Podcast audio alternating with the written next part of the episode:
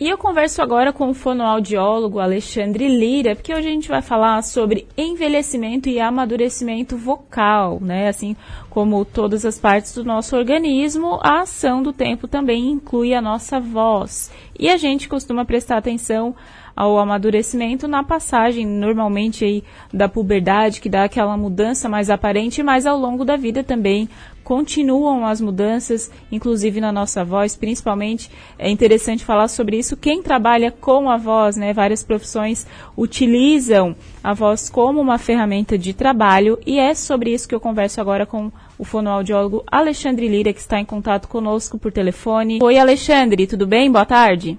Oi, Manuela, boa tarde, tudo bem? Tudo certo. Prazer estar aqui. prazer, prazer falar estar contigo aqui de mais novo. uma vez. É, e boa tarde também aos ouvintes. Prazer é nosso receber você aqui, que já é da casa, né, Alexandre? Já, é. já é da casa aqui. Que bom. E hoje, então, vamos falar sobre envelhecimento vocal também, amadurecimento da voz. E eu inicio a nossa conversa te perguntando sobre essas mudanças ao longo da vida, né? A gente fica mais aparente, às vezes, ali na, na puberdade, na época da adolescência, a mudança, né? Mas quais são as fases da vida, assim, de quanto em quanto tempo a voz sofre modificação? Perfeito. Então, a nossa, é, igual o nosso corpo inteiro, nós temos um envelhecimento que é normal. Então, todo o nosso corpo envelhece, nossas células, é, nossos sentidos e a nossa voz também envelhece. Na verdade, o que acontece é o seguinte: desde, a no, desde o nosso nascimento até a senescência, que é até quando a gente está idoso, a nossa voz ela sofre várias alterações. Primeiro, pela questão da laringe, que é o órgão que fica localizado aqui no pescoço, né, na parte anterior, onde é produzida a voz. Então, a nossa laringe, ela não é a mesma, nem no nascimento, nem na fase adulta e tampouco na nossa fase senescência, no nosso envelhecimento. Então, a laringe ela sofre várias alterações. Primeiro que quando nós é, nascemos, né, até a primeira infância, a laringe ela é bem pequena e é uma laringe que é diferente da laringe do adulto. Quando nós, primeiramente, o menino, quando ele completa ali na fase de 11, 12, 13 anos, a voz já vai mudando. A mudança, a mudança mais aparente é do menino. A menina ela tem uma mudança, mas não é muito aparente como a do menino. Por quê? Ah, com a puberdade, começam a aparecer é, todas as mudanças no corpo e a voz também ela muda principalmente um, um, dos principais fatores que fazem com que a nossa voz ela mude de tom, de tonalidade, de é, digamos assim, de timbre, é o fato da mudança também da própria laringe. Então a laringe ela fica um pouco maior e ela muda a posição no pescoço, ou seja, ela desce mais um pouco. Não sei se é, a gente já reparou, geralmente as mães começam a reparar que as crianças, né, principalmente os meninos, eles começam a mudar a voz lá na cidade e começa a aparecer, geralmente alguns têm, outros não, aquele pomo de Adão que chama, né, no pescoço, a laringe ela fica proeminente, ela fica um pouquinho para fora e aquilo ali é um sinal de que ela está crescendo. Logo depois da fase adulta, aí começam as alterações do envelhecimento propriamente dito vocal, que podem ou não trazer uma alteração. Não, a, o envelhecimento não significa que a pessoa vai ter alguma alteração vocal. Isso depende de vários fatores. E na questão do envelhecimento da voz, tem algum hábito assim do dia a dia que acaba fazendo com que a voz envelheça antes do tempo? Isso. Existem vários fatores que interferem na questão do envelhecimento vocal, né? Fatores raciais, hereditários, sociais e os hábitos e também o ambiente que a pessoa vive, que a pessoa viveu. Então, se a pessoa teve o hábito, digamos assim, de fumar durante a sua vida inteira, a tendência que ela tenha um problema de voz já durante o fumo é bem alta.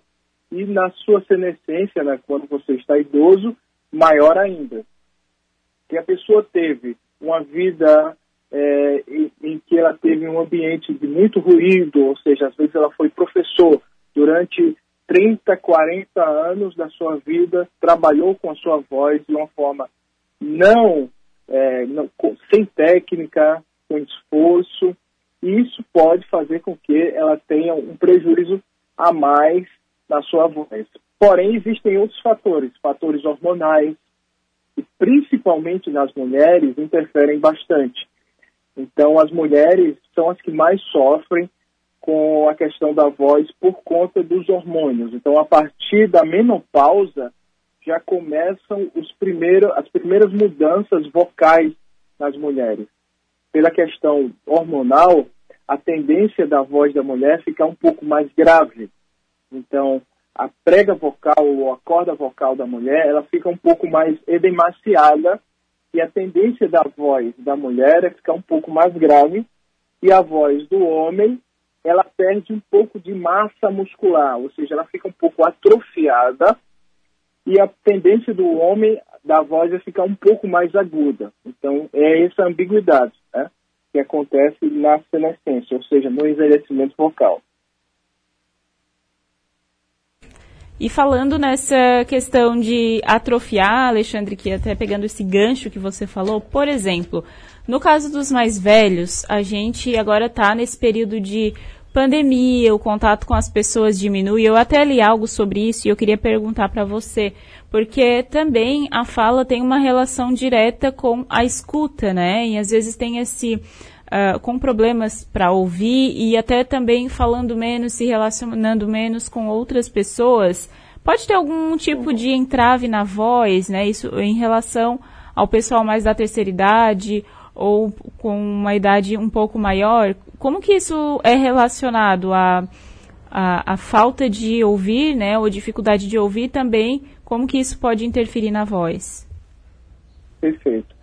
A audição é um sentido que é importantíssimo para que a nossa voz, para que a gente possa ter uma boa comunicação. Se a gente não ouve, não tem como falar.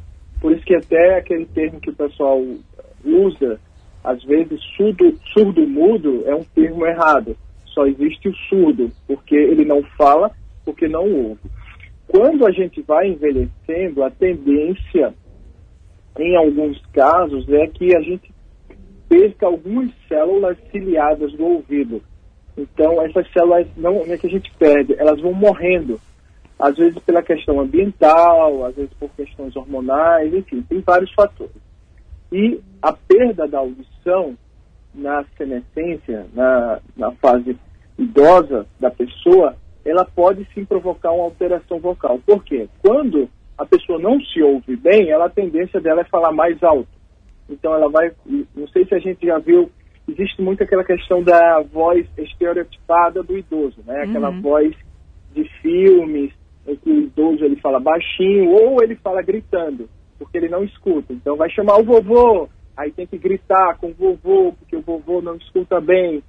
E muitas pessoas, às vezes, deixam de conversar com seus idosos porque eles têm um problema natural, às vezes, na comunicação e eles vão se isolando.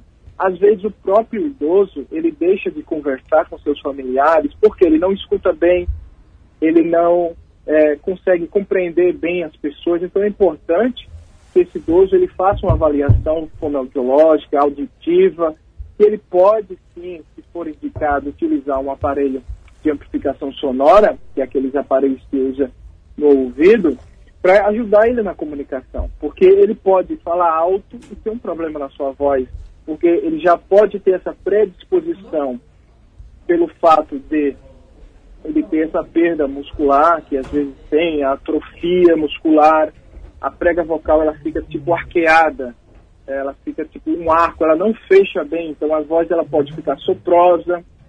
A falta do controle motor na, na fase de, da velhice pode dar também tremor na voz, ou seja, instabilidade, então aquele idoso que fala com a voz um pouco trêmula, um pouco fraca. Então todos estes sinais podem, não, não são obrigatórios, tá bom? Não estou dizendo que é obrigatório, mas podem sim acontecer dependendo de, de todos esses fatores que eu já mencionei aqui para ti. Uhum, sim. Em relação à voz tremida, por exemplo, não só para quem é da terceira idade, mas quem não é e às vezes tem nota esse uh, nota está com a voz mais tremida, né? Isso pode ser sinal de quê? Pode ser um sinal de ansiedade, de medo. Geralmente acontece muito com as pessoas que têm medo de falar em público, o medo de se comunicar com outras pessoas. Geralmente acontece por conta disso. Aí são sinais que o corpo dá por conta da questão da ansiedade. Então pode ser um sinal de que você tem uma ansiedade extrema, patológica, né? Às vezes também isso é um dos fatores. Porém, uma, um tremor na voz pode ser também uma questão neurológica. Geralmente, os distúrbios neurológicos, doenças neurológicas como, é, sei lá, um Parkinson ou uma doença neurológica, pode ser uma ELA da vida, uma esclerose é, lateral amiotrófica. Geralmente, essas doenças mais graves, neurológicas, os primeiros sinais acontecem na comunicação. Então, a pessoa começa a perder a, a, noção fala, às vezes começa a gaguejar, às vezes começa com a voz trêmula, às vezes começa a perder a articulação, a dicção, fica com aquela voz embolada, digamos assim, uma fala embolada. Então pode ser também uma doença neurológica ou pode ser também só uma questão de ansiedade. Tem que avaliar para saber o que é. Ou pode ser também, se for um idoso, natural devido à idade. Então existem esse, essas causas prováveis. É importante consultar sempre um médico otorrinolaringologista ou um fonoaudiólogo que possa fazer uma avaliação melhor do que está acontecendo com aquela voz. Uhum. E também tem a questão da rouquidão, né, Alexandre? A gente não diz, por Sim. exemplo, ah, em caso de gripe, em caso assim que é mais temporário, mas quando a pessoa nota que a voz dela está mais rouca, o que, que pode ser feito aí para melhorar? Claro, né, sempre procurar um é, um especialista, mas como, como evitar né, que isso aconteça? O que, que pode ser também? Maravilha. É importante você ter falado isso, Manuela, até por conta da situação que nós estamos passando hoje. É, as pessoas, por, por nós estarmos no inverno, têm a predisposição a ter mais gripe e também tem a questão da Covid-19. Então, as pessoas que estão com algum sintoma de gripe, né, ou com tosse, ou com corizando no nariz, devem fazer um repouso vocal, não devem forçar a voz. Por quê? Quando a gente tosse, quando a gente está gripado, quando a gente está passando por estas doenças, digamos assim, respiratórias, do sistema é, respiratório, é, a tendência é que a prega vocal, a corda vocal, ela fique um pouco irritada, ela fique um pouco sensível e quando a gente fala muito, pode acontecer de ter algum prejuízo vocal maior ainda por conta do esforço vocal. Então é importante que a pessoa com sintomas gripais, os sintomas é, de tosse, de alergia, rinite alérgica também, que nesta época dá, e eu inclusive tenho rinite alérgica, hoje estou sofrendo por conta desse frio, evitar falar por muito tempo, tomar bastante água. A gente sempre recomenda a água. A água ela é o combustível da voz. Sem água não tem como a gente ter uma boa qualidade vocal. E fazer o repouso vocal, né? Você pode utilizar aquele soro no nariz, fazer uma lavagem no teu nariz se você tem uma rinite alérgica. E, em demais casos, aí tem que procurar um especialista para usar a medicação necessária em alguns casos. Né? Mas o importante que nós é, recomendamos é fazer o repouso vocal. Se, porventura, precisar fazer o uso da voz e não tiver outro jeito, usar uma intensidade mais baixa, articular bem as palavras para que o outro possa entender e você não precise falar alto. A questão da máscara também é uma questão muito importante a gente falar, porque as pessoas de máscara tendem a falar mais alto porque não se escutam bem.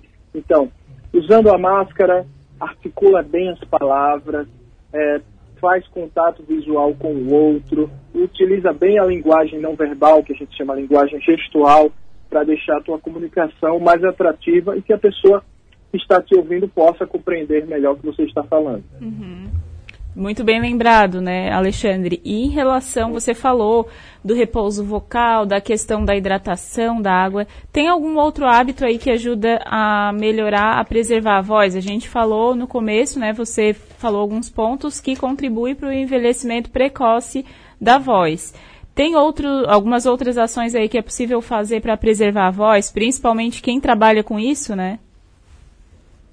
O que nós sempre recomendamos é que a pessoa ela tenha, principalmente quem trabalha com a voz, tenha é, profissionais que possam auxiliar durante a sua profissão. Existem várias pesquisas, inclusive a gente vê é, na fonobiologia, de que o canto ele ajuda bastante a preservar a voz dos idosos. Então, idosos que cantam, pessoas que cantam, sejam em coro amador, não precisa ser profissional. Além de ter essa atividade social com outras pessoas, conversar, às vezes, é, lógico que nesse momento que a gente está não é recomendado, né? Mas em, em situações normais do dia a dia, é, participar de uma atividade social como coro, canto é muito bom, benéfico. Já que você está em casa, as pessoas estão em casa hoje, cantar em casa também faz bem para a voz. É lógico que sem fazer muito esforço, uhum. mas procurar uma aula virtual de canto, um professor que possa te auxiliar. O canto ele ajuda bastante a preservar a voz. E além de que existem os exercícios vocais que são bem utilizados, que devem ser feitos é, para cada pessoa, né, de forma personalizada eu até recomendo assim, não procurar receitas prontas de exercício vocal. Às vezes a gente está rouco. Aí vai lá em uma mídia social, em um site de pesquisa e digita assim, exercício para voz rouca. E aparece 20 exercícios. E você sai fazendo, é, porque a outra pessoa está fazendo está errado. Nós temos que procurar um profissional que faça exercício primeiro, de acordo com a nossa faixa etária, de acordo com nossa voz, é, o exercício ele não é uma receita de bolo, ele tem que ser feito de uma forma personalizada para cada pessoa. O que a gente pode recomendar de uma forma geral é a questão de fazer uma atividade que envolva a questão vocal de uma forma saudável. Uhum. Bem interessante isso que você falou, Alexandre, né? Quem canta seus males espanta, inclusive ajuda é na voz. Então fica aí a dica, né? Cantando mesmo, como você falou, não precisa ser nada profissional, mas já é algo uhum. que contribui para a saúde da voz também. Claro, com certeza. E em relação a, até estava pensando aqui, um profissional que às vezes, às vezes não, né? Normalmente usa bastante a voz e força bastante são os imitadores, né? que, que deve ser observado aí para quem imita várias, vários tipos, vários timbres de voz? É verdade. Os dubladores que trabalham fazendo essa questão da dublagem. Isso também é. É um trabalho muito interessante porque eles, eh, ou os imitadores, às vezes até comediantes, né, que podem ter essas duas, essas duas classes de profissionais, às vezes um comediante é dublador, às vezes um dublador é comediante eles trabalham com a voz que não é deles. Ou seja, eles fazem um padrão vocal de outra pessoa. Então, os ajustes que eles fazem na laringe, os ajustes que eles fazem de ressonância, que é como essa voz é amplificada, é o que vai dar uma caracterização próxima do som de outra, da outra pessoa, porque a gente não, nunca vai conseguir chegar no som totalmente exato da outra pessoa. Nós temos uma identidade sonora, a voz ela é única. Tanto é que existe perícia criminal vocal, porque a nossa voz ela é única. Por mais que nós tentamos imitar, a nossa voz ela é única. Os traços sonoros da nossa voz, enfim. Então, esses dubladores ou imitadores, comediantes que trabalham com a voz, geralmente eles têm uma técnica, uma técnica é, única. Então, cada um tem a sua técnica própria, porém, eles têm que saber fazer de um jeito, primeiro, utilizando bem essa técnica, uma boa respiração. Então, é importante, sempre que a gente vai trabalhar como profissional da voz, primeiro passo é trabalhar a respiração. Então, sem uma boa respiração, não tem como ter uma boa voz. Então, trabalha-se a respiração, depois trabalha-se a questão da percepção do corpo, trabalha-se também a articulação, os gestos, trabalha-se também a questão da própria qualidade vocal, como você falar por muito tempo sem se cansar. Então, existe uma série de, de trabalhos que nós fazemos com os profissionais da voz para que eles possam conseguir fazer esses ajustes sem trazer nenhum prejuízo vocal. Inclusive, até aqueles, é, a gente não mencionou aqui, mas tem os beatbox, né? Eu acho que se não me engano Sim. é assim um termo que usa, que fazem aqueles sons uhum. na boca, aquelas batidas, tudo isso também precisa ter uma boa técnica. Geralmente, quando a pessoa está começando, ela vai explorar daquilo de uma forma bem amadora.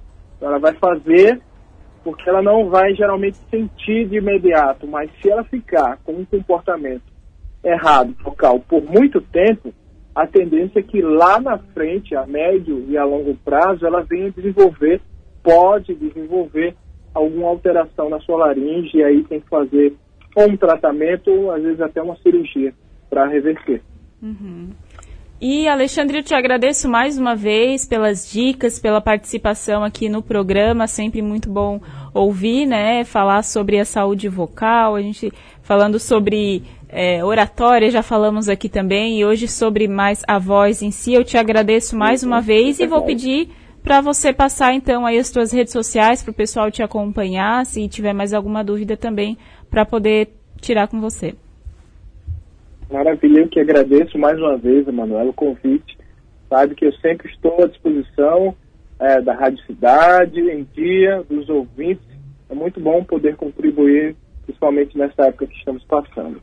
O meu Instagram pessoal e o meu Facebook é Alexandre Lira Fono. Alexandre Lira Fono. Pode ir lá seguir, eu peço.